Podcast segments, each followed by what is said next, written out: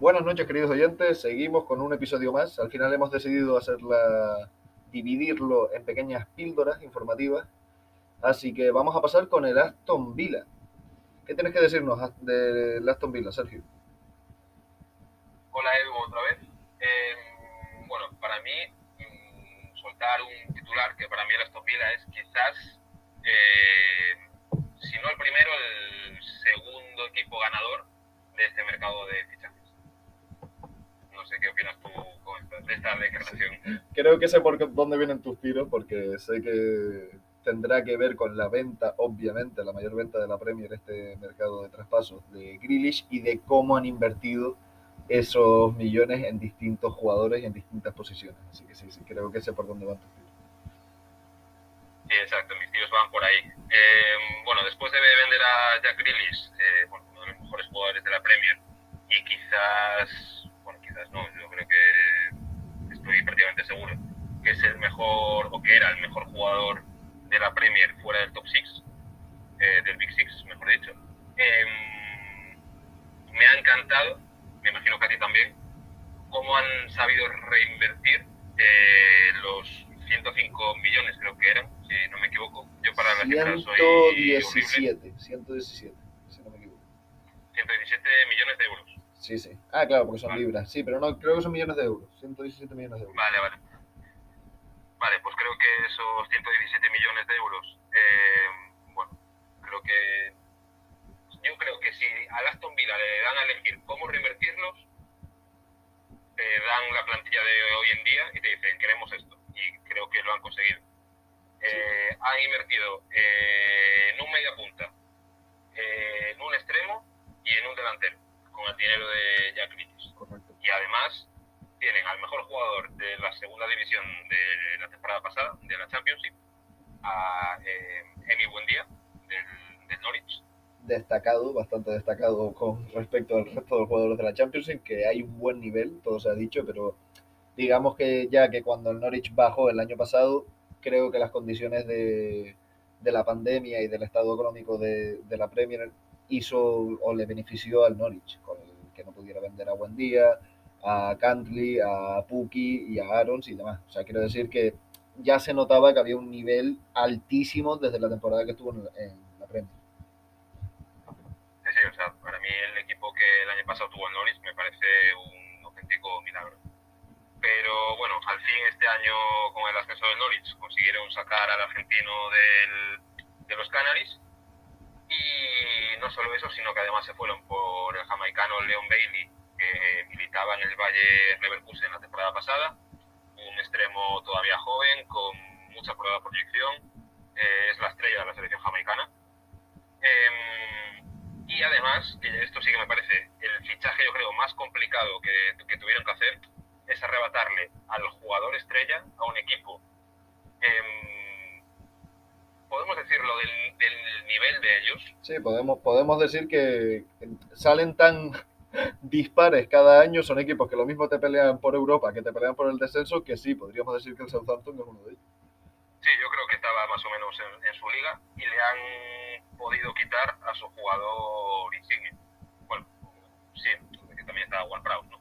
Que ese no es otro que Danny Ings, el máximo volador de los Saints, que, que bueno, que, que fichó por el Aston Villa y que le añade algo de competencia a Oli Watkins en la punta de ataque que no lo, hizo, no lo hizo nada mal el año pasado, por cierto. Es una competencia que viene bien, porque obviamente Danny Ings me parece un fichajazo, pero porque se encontraba muy solo el otro delantero de Aston Villa. Sí, y le añade un problema, que pues lo que suele decir, de bendito problema, a Dean Smith, para ver cómo acopla a los dos, a Danny Ings y a Oli Watkins. Uh -huh. eh, bueno, además de, de, estos fichajes también eh, hay dos incorporaciones más que me parecen muy interesantes. Eh, la de Tuancebe, porque, bueno, aparte de conseguir que el grueso de la defensa, que el Matricas, que Consa, que Tyron Mings y que Matt Target eh, se queden una temporada más, ya también se le sumamos al portero, a Emi Martínez, que en cuanto a datos es el segundo, fue el segundo mejor partido, el segundo mejor portero, perdón, de la primera, la, la temporada pasada.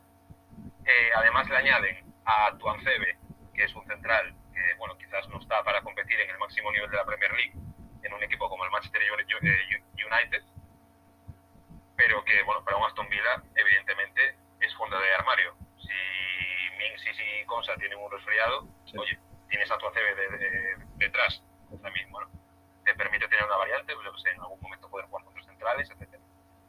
Y además, también me parece un fichajazo la vuelta de Alci Young a la zona a la zona de los villanos en Birmingham. Que, bueno, quizás ya lo dábamos por muerto hace tres años cuando fue su última temporada en el Manchester United. En el Inter con Conte lo hizo muy bien. Lo hizo muy bien. Lo hizo muy bien. Estuvo a un nivel espectacular como carrilero en el 3-5-2 del italiano. Y ahora, bueno, los tres primeros partidos que jugó Aston Villa en Premier, jugó los tres. Sí, ha jugado los tres. Sí es verdad, que me gustaría matizarlo contigo, en una posición más, eh, no, no diría de interior completamente, pero sí se está metiendo más hacia el centro, ¿verdad? Sí, era justo lo que iba a decir, que no una posición de lateral, quizás para lo que lo ficharon, eh, pero, pero sí una posición más de interior, más de... Sí, una posición mucho más centrada. Eh, yo creo que también, evidentemente, porque la temporada del año pasado de Matt Target fue espectacular. Entonces yo creo que el puesto de lateral izquierdo por ahora está cubierto con el inglés con pasaporte eh, escocés. Y, y, bueno, pues ahí evidentemente es que ya uno tiene muy, muy complicado. Pues sí, pues si te parece, repasamos un poquito la alineación, cómo quedaría. Si quieres, podemos meter un matiz. Pero digamos que el portero sería eh, Emi Martínez. Tendríamos la defensa casi intacta con Mati Cash por la derecha y Matt Target por la izquierda. Y juntaríamos la defensa pues en un trío que sería dos para, no, o tres para dos puestos, donde estaría Consa, Mings y Tuancel. Digamos que el jugarían, la, la alineación creo que va a ser bastante variante. Creo que va, porque tiene muchas piezas que te pueden jugar en sitios distintos. Vamos a ver cómo lo consiguen. Pero diría que jugaría con un pivote, que sería Douglas Luis, que máximo rendimiento, de hecho me sorprende que siga en el Aston Villa.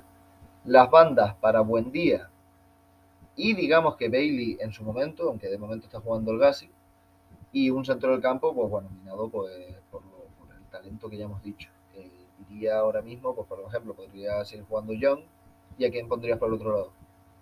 Eh, a McGinn, por supuesto. A McGinn, correcto. Exactamente, que vuelve de lesión, me imagino, porque lleva, lleva un tiempo sin jugar. Y luego... no, está, no está convocado con Escocia, de hecho. no está convocado.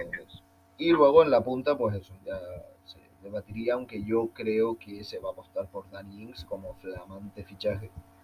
Por detrás de mi buen día probablemente, pero como flamante fichaje del, del Aston Villa. Decir de Danny Ings, que me parece un buen fichaje, si tuviera que ponerle un pero para poder matizar un poquito los fichajes, un poquito caro en el sentido de Daniel es un excelente jugador, creo que si no me equivoco quedó no esta pasada temporada, sino la anterior, como el máximo anotador nacional de la Premier, pero ya está entrando en su treintena, es decir, 35 millones por un jugador que eh, esperemos que esté en su máximo rendimiento, y yo siempre lo digo, tú eres conocedor que el máximo rendimiento de un jugador empieza de los 28 y ya de ahí se prolonga, pero es cuando tiene todas las condiciones, tanto sociales como, como físicas, pero puede ser, puede ser que, que, haya sido un coste elevado. Lo veremos con el tiempo, al final los fichajes pues, también se basan en el rendimiento. Sí, exacto. Eh, sí, creo que, bueno, sí, creo que puedes tener razón en el precio que, que pagaron por él, pero, pero bueno, al final son 30 y pico millones cuando acabas de recibir ciento, más de 100 millones de euros.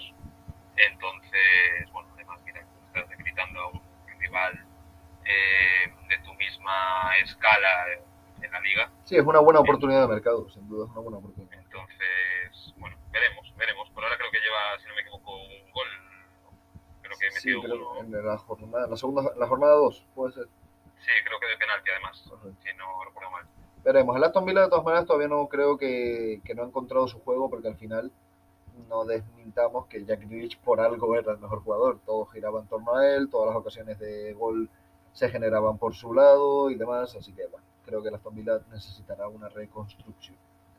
Con esto vamos dejando el Aston. Espero que les haya gustado, queridos oyentes. Seguiremos con más equipos de la Premier. Un saludo.